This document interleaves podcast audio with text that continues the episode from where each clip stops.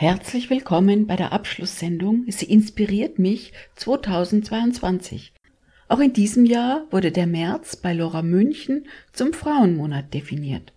Über 40 Redaktionen haben sich beteiligt und in ihren Programmen Frauenthemen bearbeitet. In der heutigen Sendung soll nun eine Nachschau gemacht werden, was war so alles los in München im März 2022. Diese Sendung wird gefördert vom Kulturreferat der Landeshauptstadt München im Rahmen des Projektes Sie inspiriert mich.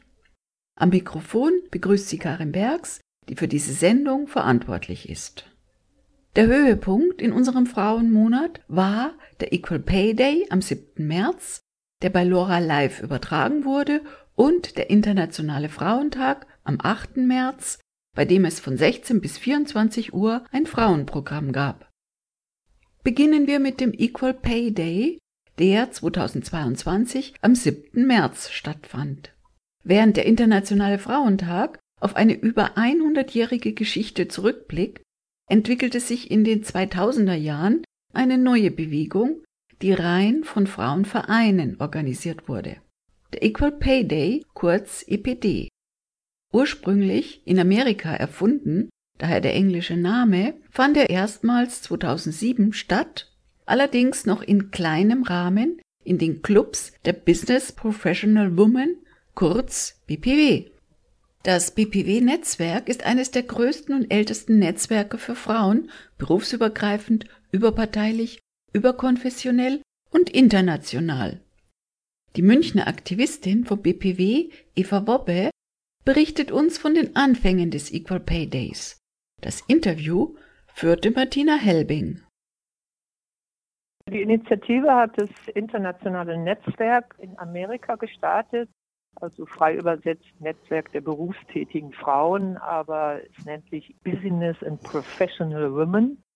Die hatten einen Anlass genommen von einer Fabrik, wo die Frauen gestreikt haben. Und zwar so lange, bis sie wirklich den gleichen Lohn bekamen wie Männer. Das war in Dagenham. Sie haben gesagt, das ist unerträglich der Lohnentgeltunterschied. Daraufhin haben sie eine Red Purse Campaign gegründet.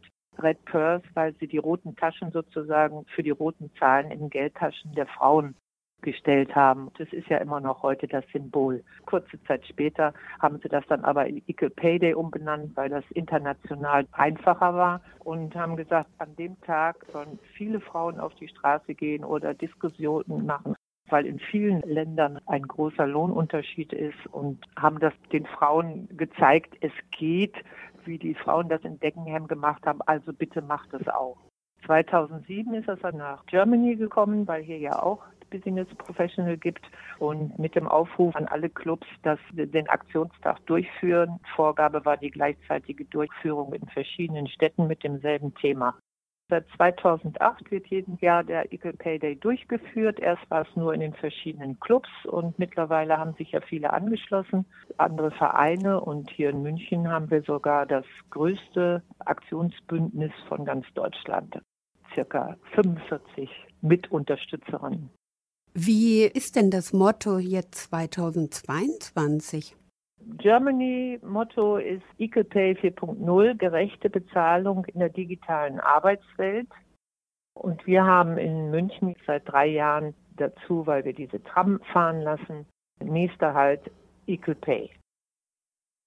Das war Eva Bobbe vom BPW, dem Business Professional Woman, über die Anfänge des Equal Pay Days in Deutschland.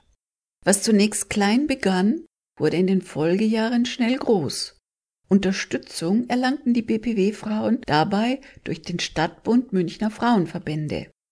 Christa Weigel-Schneider, ehemalige Vorsitzende des Stadtbunds, erzählt uns, um was für eine Vereinigung es sich beim Stadtbund handelt. Der Stadtbund ist das älteste und größte Frauennetzwerk hier in München, gegründet 1914 von Luise Kieselbach wir haben derzeit 63 Mitgliedsorganisationen. Es waren noch nie so viele wie jetzt. Die Mitgliedsorganisationen sind völlig unterschiedlich. Es sind die Konfessionen, die Parteien, Gewerkschaft ist vertreten. Also ein ganz, ganz buntes Spektrum. Was macht ihr so für Aktivitäten, wenn ihr 64 Organisationen habt? Also wir verstehen uns als Dachverband. Das heißt, unsere Aktivitäten beschränken sich darauf, dass wir Themen in der Stadtgesellschaft aufgreifen, thematisieren zum Beispiel jetzt Equal Pay Day. Die ist von unserer Mitgliedsorganisation BPW an den Stadtbund herangetragen worden. Das heißt, wir greifen auch Aktivitäten, Maßnahmen unserer Mitgliedsorganisationen auf, versuchen dafür ein Netzwerk zu knüpfen, um einfach die Präsenz zu stärken und mehr Öffentlichkeitswirksamkeit zu erreichen. Es geht um die Fraueninteressen in München. Da ist ja Stadtbund mit Stimme in der Gleichstellungskommission vertreten. Die Sitzungen in der Gleichstellungskommission finden monatlich statt und die Sitzungen im Stadtbund Münchner Frauenverbände auch monatlich. Das heißt, es gibt Delegiertenversammlungen, tauschen sich aus, sprechen sich ab, was ist in der Münchner Stadtgesellschaft los, wo sind Handlungsbedarfe, wo sind Bedürfnisse. Und dann anschließend machen wir nach unseren Delegiertenversammlungen zu wichtigen Themen, Veranstaltungen, wozu wir Referentinnen und Referenten einladen. Und diese Veranstaltungen sind dann öffentlich und da kann jede Frau kommen. Der Eintritt ist kostenlos. Und da können jetzt natürlich auch HörerInnen ja, ja. nachfragen und sagen, schickt mir doch mal einen Link zu. Ja, gerne. Jede Frau, die sich für den Stadtbund interessiert, soll uns schreiben. Wir nehmen sie dann auf die Unterstützerinnenliste und dann bekommt sie die Einladungen zu den monatlichen Veranstaltungen. Und seit 2008 ist ein Schwerpunkt jährlich, den der Stadtbund Münchner Frauenverbände unterstützt, nämlich den Equal Pay Day. Wie kam es dazu? Ja, eigentlich der Stadtbund Münchner Frauenverbände nicht seit 2008, sondern erst seit 2010. Der Equal Pay Day ist ja in Amerika initiiert worden von Business and Professional Women, kam dann 2008 als Aktion nach Deutschland und dann nach München. Und BPW, Business and Professional Women, ist ja Mitgliedsorganisation im Stadtbund. Und als Mitgliedsorganisation hat damals die Vorsitzende Mai Dangoy an mich so die Idee herangetragen, wie wäre denn das, wenn wir das im Stadtbund bewerben und Mitgliedsorganisationen vom Stadtbund uns unterstützen. Und das war natürlich eine tolle Idee. Ich war damals Vorsitzende des Stadtbunds, habe sofort aufgegriffen habe natürlich auch sofort begriffen, dass wir noch weitere große PlayerInnen in München brauchen. Also ich konnte damals den DGB überzeugen, sich mit einzubringen. Und dann, was natürlich ganz toll war, habe ich den Kontakt geknüpft zur Gleichstellungsstelle der Stadt München. Damalige Leiterin der Gleichstellungsstelle war die Michaela Pichelbauer. Das war natürlich ein Zusammenschluss, der hat uns dann wirklich eine große Reichweite verschafft. So viel vom Stadtbund Münchner Frauenverbände und der ehemaligen Vorsitzenden Christa Weigel-Schneider. Eine große Rolle spielte der Stadtbund bei den Anfängen des Equal Pay Days in München, denn über den Stadtbund sind die Mitgliedsvereine, derzeit über 60 Vereine, involviert. Netzwerke spielen eine wichtige Rolle, wenn man etwas auf den Weg bringen und durchsetzen will. Das hat schon 2014 Luise Kieselbach erkannt als sie den Stadtbund Münchner Frauenverbände gründete. Häufig wird ja Frauen vorgeworfen, sie würden keine Netzwerke bilden und nutzen. Nach der Pause begeben wir uns in die Tram vom Equal Pay Day. Ohne die Frauenarbeit kann die kapitalistische Wirtschaftsordnung nicht bestehen und wird immer weniger ohne sie bestehen können. Lilly Braun, deutsche Frauenrechtlerin. Lora München, dein freies Radio nicht nur im Frauenmonat März, feministisch. Weiter geht's mit der Lora Abschlusssendung Sie inspiriert mich 2022. Wir haben gerade gehört, wie es zum Equal Pay Day, kurz EPD, kam. Der Equal Pay Day ist der Tag, ab dem Frauen das Geld verdienen, das Männer bereits zum 31.12. des Vorjahres verdient haben. Frauen mussten also 2022 65 Tage umsonst gegenüber den Männern arbeiten. Und 2022 ist das schon ein Fortschritt, denn mit Anfang März ist das schon über zwei Wochen früher als in den vergangenen Jahren. Nun begeben wir uns an den Veranstaltungsort des IPDs und steigen virtuell in die Tram ein. Zu Beginn sprach unser Oberbürgermeister Dieter Reiter, der 2022 Schirmpate des Equal Pay Days war. Die schlechte Tonqualität bitten wir zu entschuldigen. Ich glaube, in meiner allerersten diesbezüglichen äh, Rede habe ich irgendwann mal gesagt, ich bin erst dann wieder glücklich, es gerade auch schon angeklungen ist, wenn es diesen Tag nicht mehr braucht. Da muss ich wahrscheinlich noch ziemlich alt werden, dass ich das erleben darf. Im Amt werde ich es wohl nicht mehr erleben.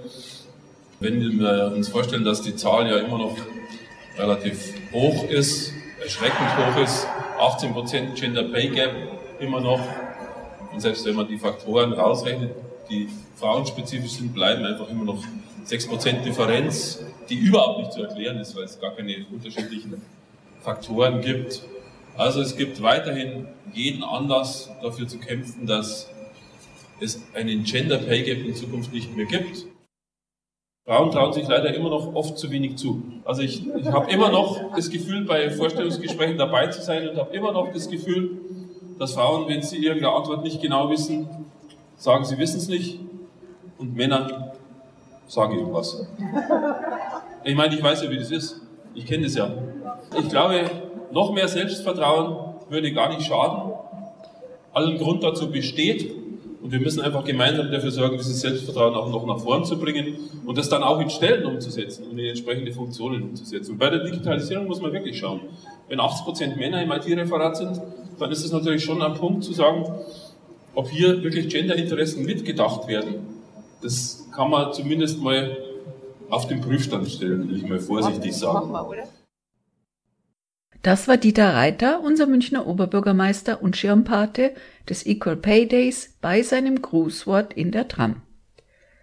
Die Equal Pay Day Tram ist am 7. März gestartet und vor den ganzen Monat März auf verschiedenen Linien durch München, um der Forderung nach Lohngerechtigkeit für Frauen Nachdruck zu verleihen. Die Tram war dreigliedrig und hatte die Aufschrift Nächster Halt Equal Pay im Mittelblock Aktionsbündnis EPD München und Lohngerechtigkeit für Frauen im dritten Waggon. Kritische Äußerungen bringt Dieter Reiter über Arbeitskämpfe im Gespräch mit Fabian Eckstedt, der den Personalmangel bei Kitas thematisiert. Es ist ja extrem wichtig, dass die Kitas besser ausgestattet werden. Personalmangel ist das Problem. Wie kriegt man das hin, wenn es nicht mit diesen Arbeitskampfmethoden funktioniert? Naja, also die Tarifparteien sind ja nicht nur dann beieinander, wenn sie Arbeitskampf üben, sondern es wäre halt mal schön, wenn man endlich das, was alle Land auf Land ab gesellschaftlich politisch sagen, nämlich dass man die Erzieherinnen und Erzieher besser bezahlen muss, einfach auch mal ohne Arbeitskampf hinbekommt. Aber das sind so die tradierten äh, Rituale. Die Gewerkschaft muss sich rechtfertigen, dass es sie gibt. Die Arbeitgeber müssen ja sagen, wir können nicht alles nachgeben. Ich appelliere daran, dass man sich in Zukunft einfach mal vor Arbeitskampfmaßnahmen zusammensetzt und das tut, was alle Menschen erwarten, nämlich die Erzieherinnen und Erzieher besser bezahlt. Das wäre viel einfacher, als sich jetzt wieder durch Arbeitskampfmaßnahmen, die dann letztlich wieder die Frauen belasten, zu schlängeln. Und am Schluss kommt doch das raus, was rauskommen soll. Und das nervt mich halt einfach. Arbeitgeber mögen es halt nicht, wenn es Arbeitskämpfe gibt. Diese Meinung vertritt auch unser Oberbürgermeister Dieter Reiter. Nur mit schönen Worten hat sich bisher noch nie etwas verändert. Da müssen Gewerkschaften und Mitarbeiterinnen schon etwas nachhelfen. Im Weiteren hören wir Natascha Almer von den DGB-Frauen, welche Forderungen der DGB stellt. Die Aufwertung von sogenannten Frauenberufen ist wahnsinnig wichtig, einfach weil gute Arbeit muss gut entlohnt werden und es ist auch wichtig später für die Rente. Je mehr man verdient im Erwerbsleben, desto mehr kann man für die Rente einzahlen und desto weniger wahrscheinlich ist dann Altersarmut. Deswegen Aufwertung von Sozialberufen, Erziehungsberufen, Einzelhandel, all die Berufe, die darunter fallen.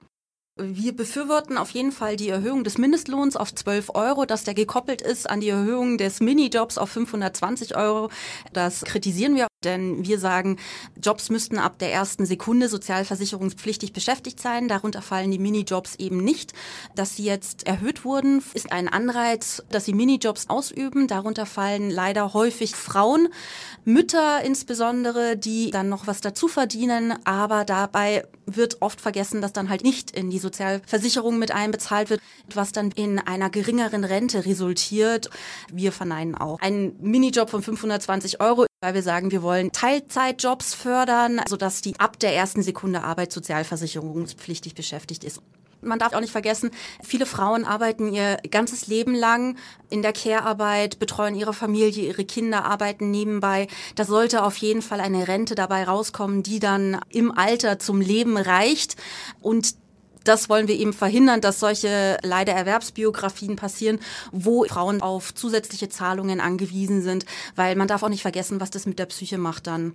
Das ist ja auch eine Wertschätzung des Arbeitslebens, des ganzen Lebens generell wenn man sich den Stress und die psychischen Belastungen von Pflegepersonal gerade während der Corona-Pandemie anschaut, wo viele Leute an die Belastungsgrenze gehen mussten, teilweise ihren Job auch nicht mehr ausüben wollten, weil es einfach zu viel war, da ist es ironisch, wenn man sagt, wir haben hier ein bisschen Wertschätzung, indem Leute sagen, naja, die müssten schon ein bisschen mehr Geld verdienen, aber klatschen reicht halt nicht. Da muss die Politik, da müssen die Arbeitgeber ran, da müssen ordentliche Tarifverträge, da müssen ordentliche Erhöhungen her, die das zeigen, was man sonst immer so leicht sagt.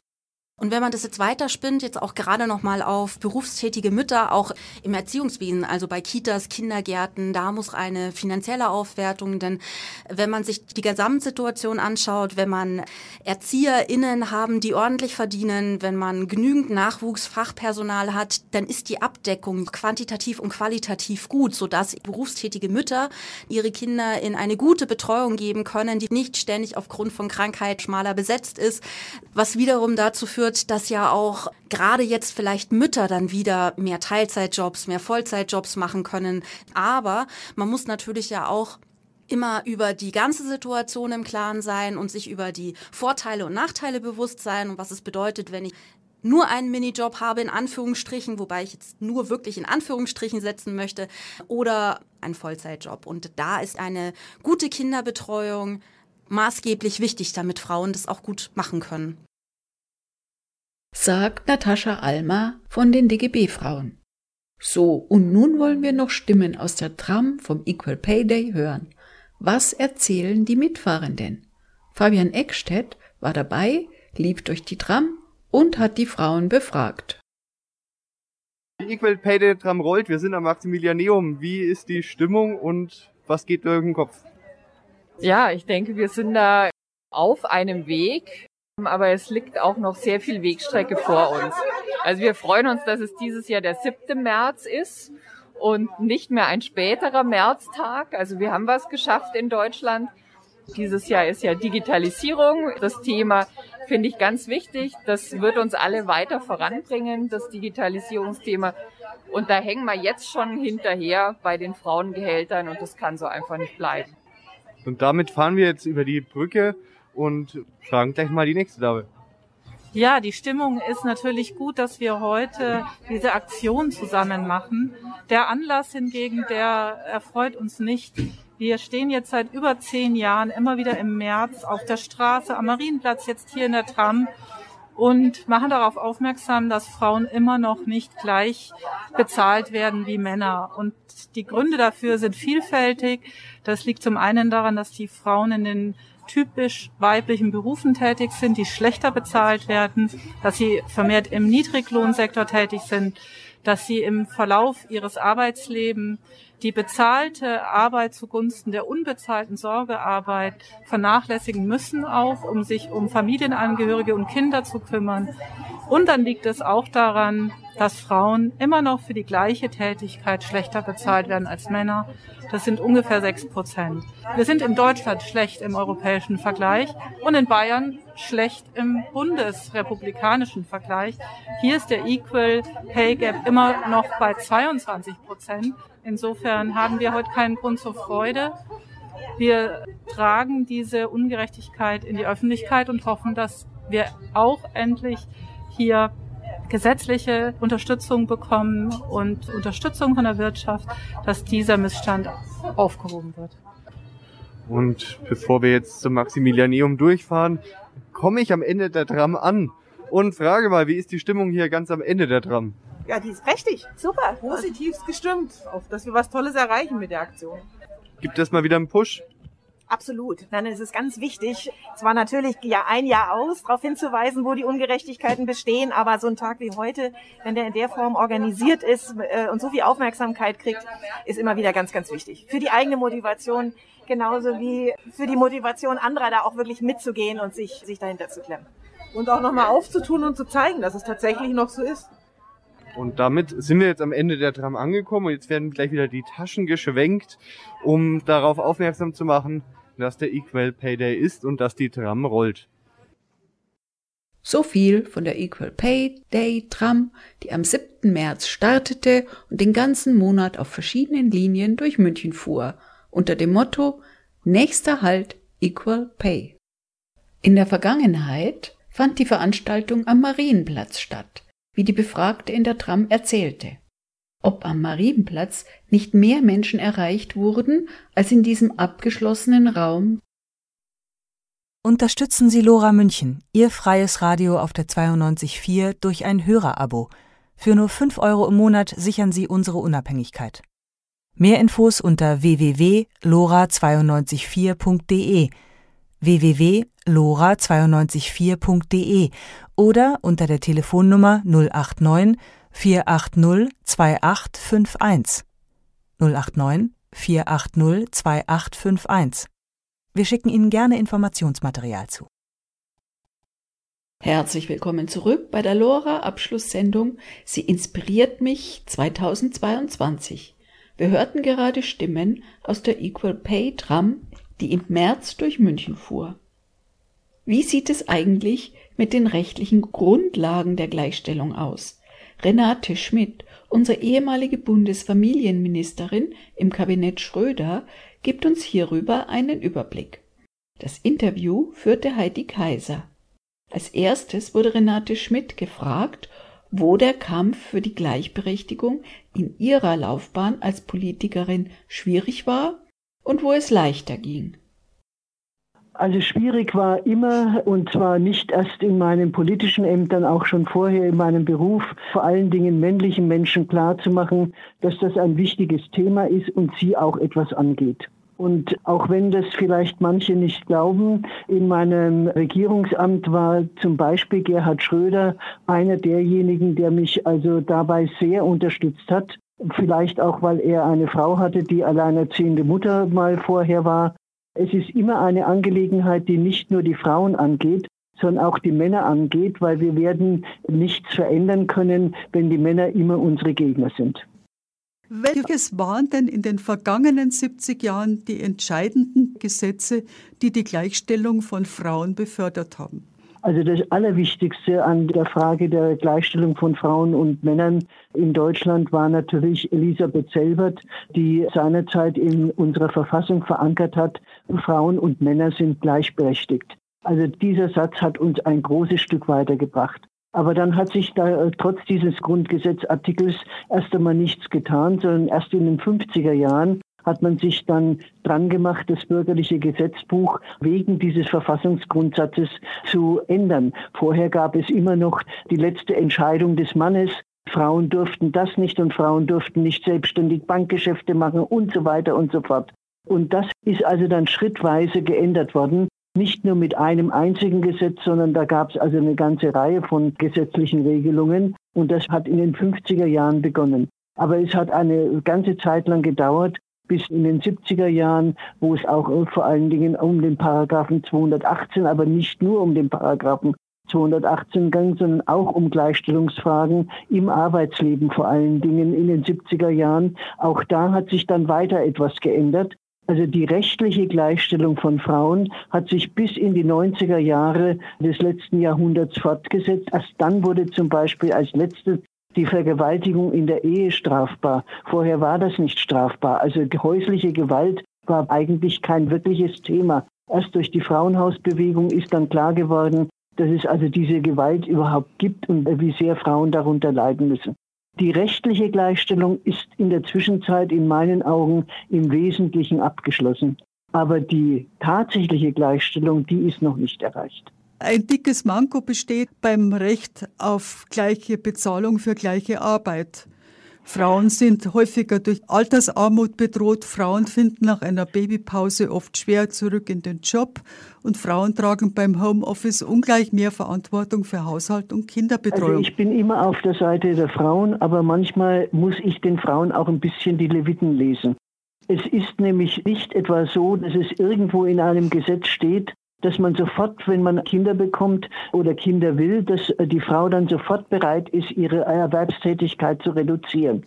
Das tun sie aber. Anstatt mit den Männern zu vereinbaren, wie machen wir das denn, wenn wir ein Kind haben? Wer sorgt denn in welchen Zeiträumen dafür? Könnten wir nicht beide mal zeitlang beruflich zurücktreten und uns um unsere Kinder kümmern und dann wieder, wenn die Kinder uns nicht mehr in dem Ausmaß brauchen, wieder voll durchstarten? Also diese Gespräche werden zu Hause gescheut. Die Frauen glauben, sie wären von Natur aus dazu da, ihre Erwerbstätigkeit einzuschränken. Und viele, viele Frauen es ist ein knappes Viertel, möchten auch nach der Geburt ihrer Kinder überhaupt nicht mehr zurück in den Beruf. Und das drückt sich natürlich dann in Altersarmut aus, weil wenn ich nichts eingezahlt habe, kriege ich in der Rente dann auch später mal nichts raus. Wenn ich Teilzeit beschäftigt war, dann ist es weniger. Wenn ich glaube, ein Minijob reicht, ohne dass ich was in die Rentenversicherung einzahle oder nur einen Minibetrag, dann wird später in der Rente nichts draus werden. Also es ist nicht so, dass nur irgendwelche bösen äußeren Umstände dafür sorgen, dass Frauen in dieser Situation sind, sondern die Frauen müssen sich auch selber ein bisschen mehr auf die Hinterfüße stellen und ihre Rechte dann auch wahrnehmen und nicht nur in Gesetzbüchern stehen haben. Der Anspruch auf den gleichen Lohn für gleiche Arbeit besteht nach wie vor nicht. Also die Lohnlücke oder die Einkommenslücke zwischen Frauen und Männern, das sogenannte Pay Gap, beträgt 21 Prozent. Aber diese 21 Prozent sind zu mehr als der Hälfte bedingt durch das, was ich gerade erzählt habe, nämlich durch Minijobs, Teilzeitbeschäftigung und ähnliches. Sieben bis zehn Prozent bleiben übrig, die also nicht dadurch hervorgerufen sind. Und da kommt dann wieder hinzu, dass Frauen also sehr häufig die Berufe wählen, die schlechter bezahlt sind, also meistens im Dienstleistungsbereich. Und da müssen wir uns darüber unterhalten, woran liegt es eigentlich, dass im gesamten Dienstleistungsbereich niedrigere Einkommen gezahlt werden als im Produktionsbereich. Ist es wirklich schwieriger, eine technische Zeichnung anzufertigen, als einen alten Menschen zu pflegen? Diese Fragen können nur durch starke Gewerkschaften gestellt werden. Und da ist auch wieder mein Appell an die Frauen, geht halt bitte schön in die Gewerkschaft rein, wenn ihr erwerbstätig seid. Und glaubt nicht, dass euch das alles auf dem Silbertablett serviert wird. Wenn die Gewerkschaften stark genug sind, endlich in der Pflege und bei der Kindererziehung und in all diesen Bereichen, aber auch in anderen Dienstleistungsberufen anständige Löhne auszuhandeln, dann werden Frauen auch besser verdienen. Weil Frauen gehen auch bei uns, übrigens in anderen europäischen Ländern auch, immer viel lieber in solche Berufe als in denen, wo richtig Geld verdient wird. Kürzlich wurden drei Frauen in Spitzenämter berufen. Als erstes möchte ich da nennen die Jasmin Fahimi als Chefin der Gewerkschaft des DGB, dann Andrea Nahles, Chefin bei der Agentur für Arbeit und Inken Galler, Präsidentin des Bundesarbeitsgerichtes. Denken Sie, diese drei können die genannten Probleme und noch bestehenden Probleme in absehbarer Zeit beheben? Also natürlich ist es immer gut, wenn Frauen endlich in Spitzenfunktionen kommen. Das sind ja alles öffentliche Ämter. Alle sind gut beraten, wenn der öffentliche Dienst mit gutem Beispiel vorangeht. Sonst können wir das von der Wirtschaft eigentlich auch nicht verlangen, dass die sich endlich mal kümmern, dass solche Bilder, wie sie letztens in der Zeitung zu sehen waren, bei der Sicherheitskonferenz, dass also die ganzen Wirtschaftsführer dort sitzen und miteinander tafeln und keine einzige Frau ist dabei. Mhm. Also dieses ist gut. Aber alleine in den Spitzenämtern genügt es nicht, sondern es müssen eben auch welche nachgezogen werden, insbesondere von der neuen Gewerkschaftschefin und von Andrea Nahles an der Spitze der Bundesagentur für Arbeit verspreche ich mir schon einiges. Oft ist zu lesen in letzter Zeit über eine gesetzlich verankerte Frauenquote in Firmenvorständen und von Männern in Vorständen, die heftig dagegen opponieren. Was denken Sie denn darüber? Das ist ja gerade das, was ich gesagt habe. Also es ist vollkommen unmöglich und es ist auch äh, gegen die Interessen der Unternehmen. Weil wir wissen in der Zwischenzeit aus so vielen Untersuchungen, dass die Unternehmen am erfolgreichsten sind, die also wirklich Diversität praktizieren. Das heißt also Frauen und Männer, unterschiedliche Altersgruppen, unterschiedliche Lebenserfahrungen und Berufserfahrungen müssen zusammenkommen, um die bestmöglichen Ergebnisse zu erzielen. Und das gilt für alle Ebenen eines Unternehmens.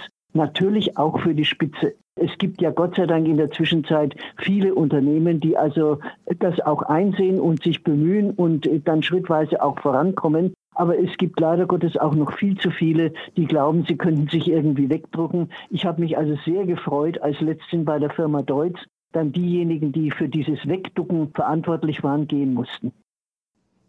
Sagt Renate Schmidt.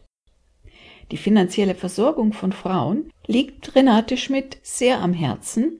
Sie ist Mitautorin des Buches Ein Mann ist keine Altersvorsorge warum finanzielle Unabhängigkeit für Frauen so wichtig ist. Ein knappes Viertel der Frauen möchte nach der Geburt ihrer Kinder gar nicht mehr zurück in den Beruf. Das bewirkt natürlich eine Altersarmut, denn unser Rentensystem basiert auf Einzahlungen in die Rentenkasse. Wer nichts einzahlt in der Erwerbsphase, der bekommt auch nichts in der Rente ausbezahlt.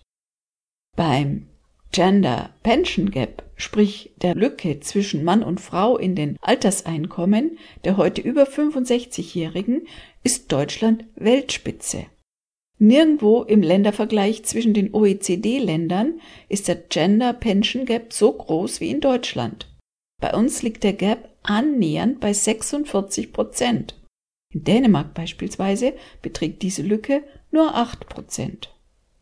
Nach der Pause schauen wir uns noch an, welche Aktionen neben dem Equal Pay Day und dem Internationalen Frauentag im März noch alles veranstaltet wurde. Frauen, wacht auf. Egal welche Hürden man euch entgegenstellt, es liegt in eurer Macht, sie zu überwinden. Ihr müsst es nur wollen. Olympe de Gouges, französische Revolutionärin und Frauenrechtlerin.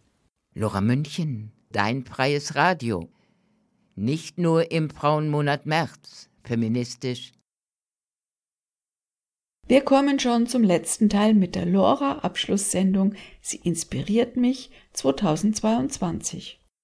Wir hörten gerade die ehemalige Familienministerin Renate Schmidt, die den Frauen auch die Leviten liest, denn viele Frauen möchten, wenn sie Kinder haben, gar nicht mehr in ihren Beruf zurück.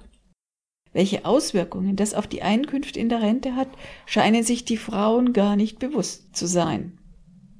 Heute liegt die Rentenlücke zwischen Männern und Frauen bei nahezu 46 Prozent. Und ein Leben in der Familie kann durchaus auch gefährlich für Frauen werden, denn es existiert auch häusliche Gewalt, die gerade in den Lockdowns einen sprunghaften Anstieg verzeichnet hat. Martina Helbing sprach mit Sibylle Stotz vom Autonomen Frauenhaus, die ebenfalls am 8. März auf der Straße waren, und zwar am Odeonsplatz. Hören wir von Sibylle Stotz, wie sich häusliche Gewalt äußert.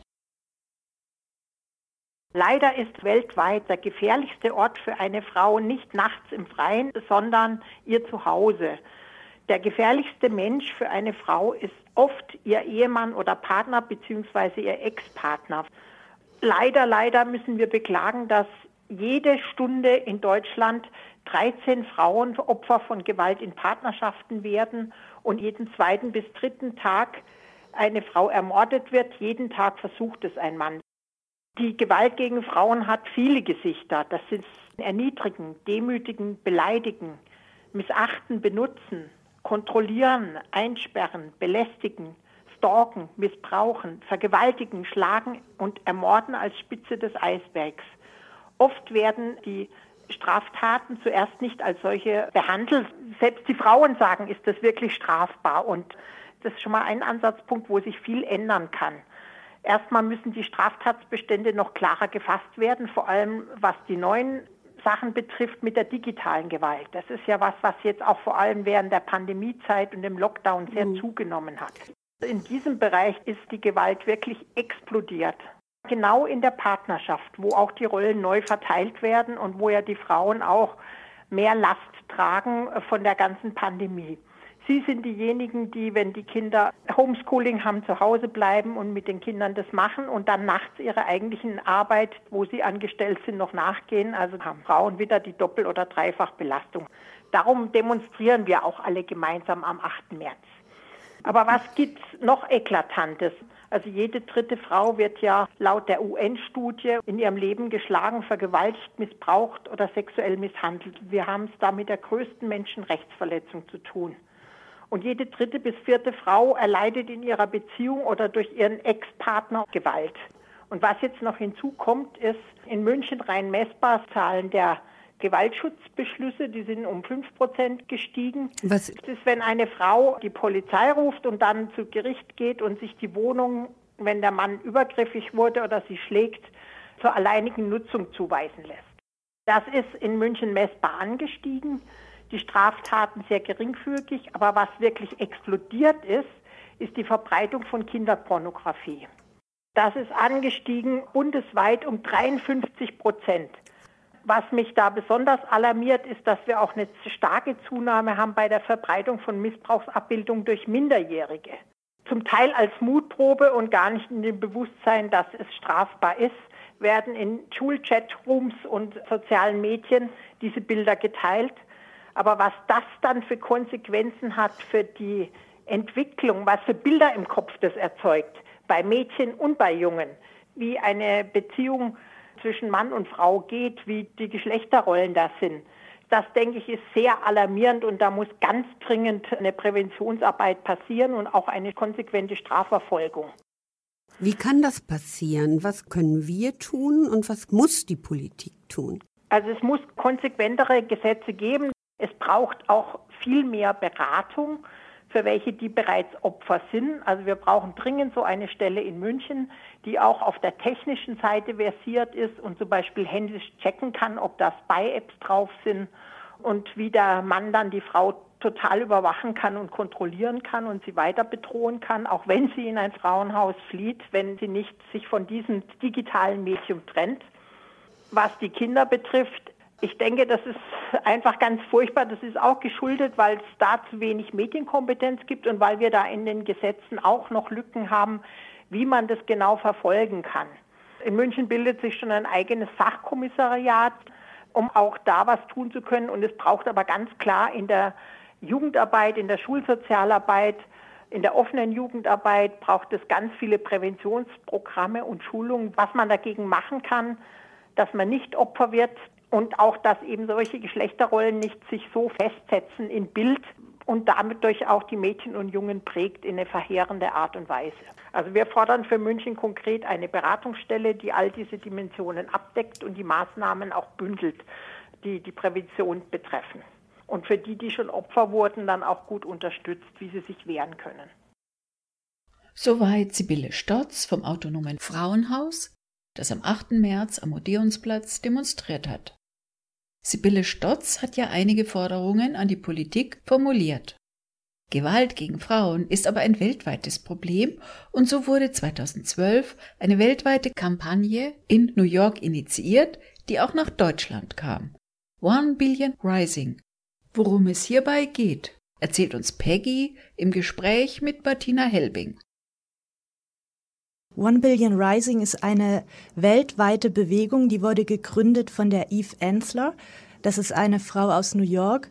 Und die hat den Satz gehört, jede dritte Frau ist irgendwann in ihrem Leben von Gewalt betroffen und hat dann ausgerechnet, ja, dann sind das ja eine Milliarde Frauen und hat deshalb gesagt, die eine Milliarde soll sich erheben und zwar für ein Ende der Gewalt.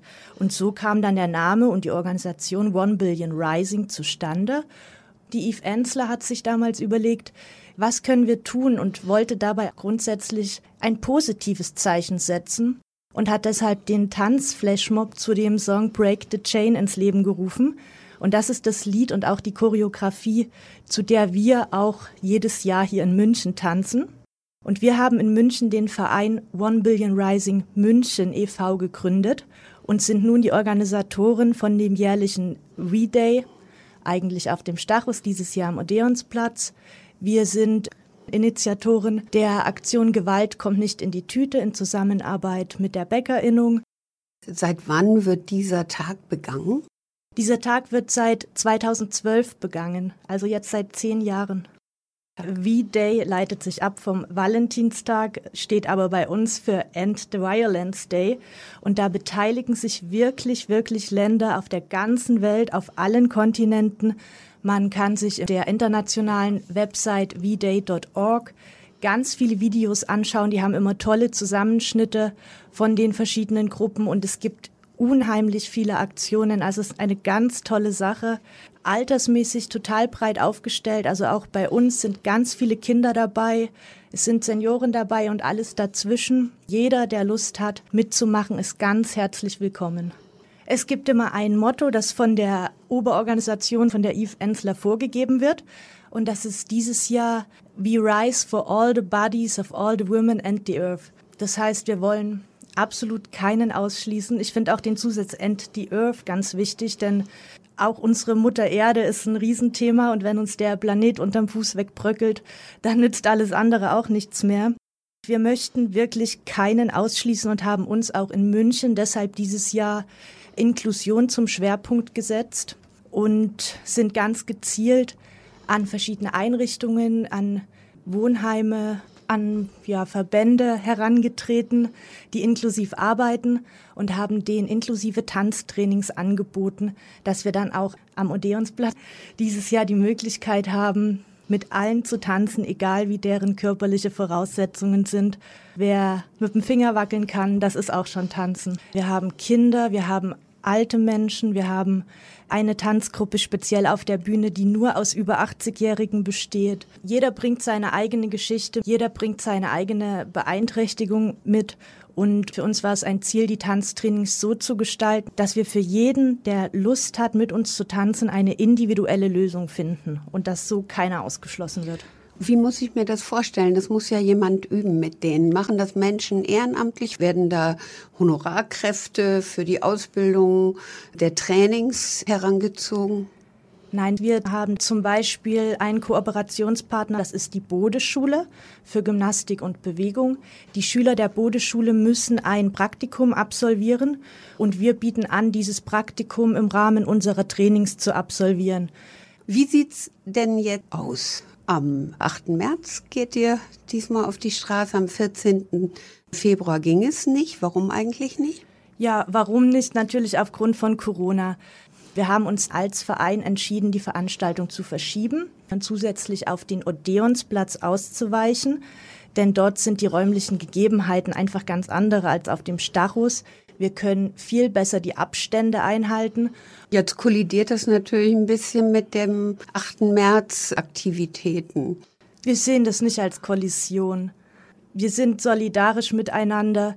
Unsere Veranstaltung, was ich zu Beginn schon sagte, wir haben viele Kinder da, wir haben Senioren da. Das sind vielleicht nicht unbedingt die Menschen, die auf die kraftvolle Demo gehen würden, aber nichtsdestotrotz, unsere Veranstaltung geht von 15 bis 18 Uhr. Außerdem konnten wir einen Rikscha-Service, eine Rikscha-Fahrerin organisieren, die einen Shuttle von unserer Veranstaltung zu der 8. März Bündnisveranstaltung anbieten ist wird. Ist ja super. Wir werden immer wieder darauf hinweisen, dass mehrere Veranstaltungen an diesem Tag stattfinden. Wir haben dem 8. März Bündnis einen Platz auf unserer Bühne angeboten. Für mich ganz persönlich müsste an dem Tag an jeder Ecke eine Veranstaltung stattfinden. Ganz München sollte klappern und laut sein, um auf Frauenrechte aufmerksam Ja. zu machen. So ein richtig großer Frauenstreik, Das- ja, ja. der nicht nur an einem Ort stattfindet. Ganz genau. Das muss unser Ziel sein.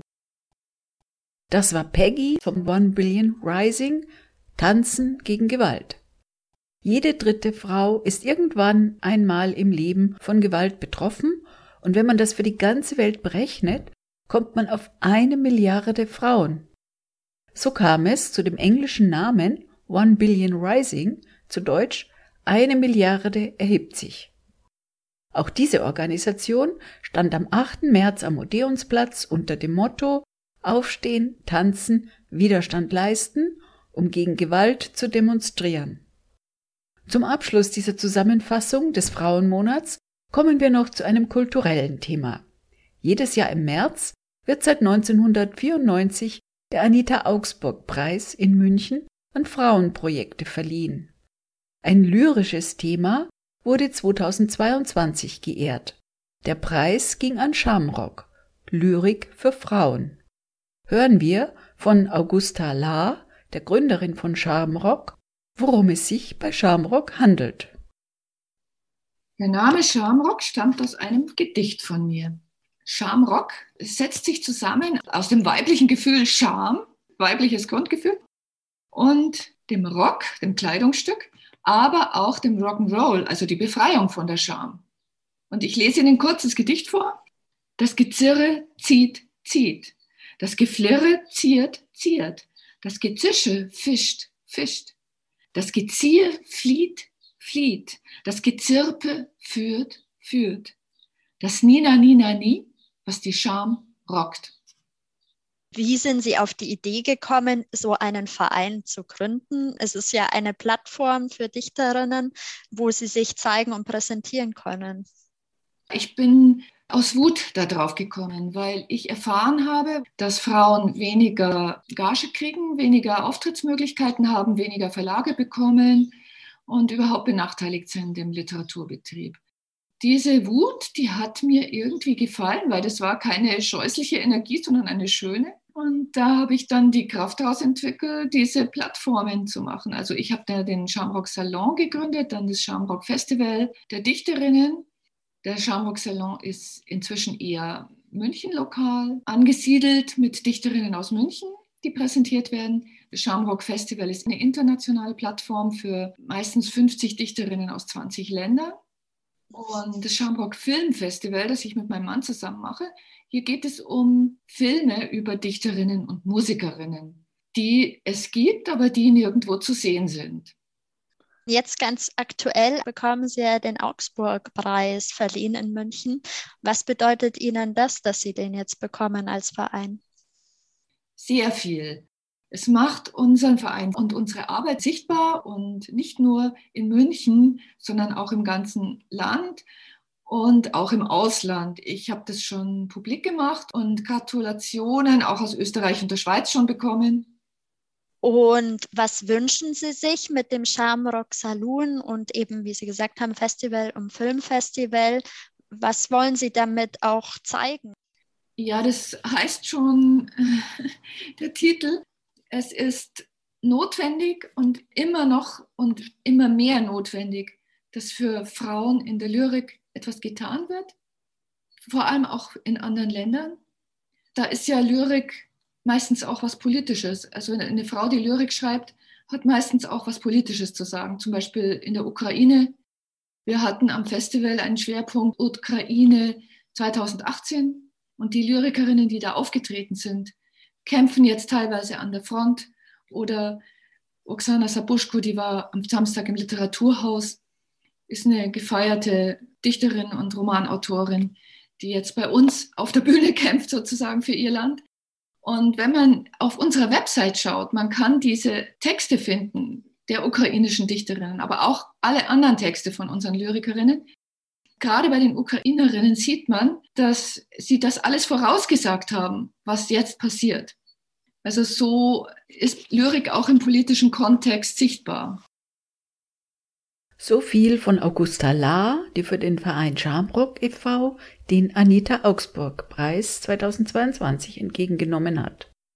Es ist notwendig, dass für Frauen in der Lyrik was getan wird.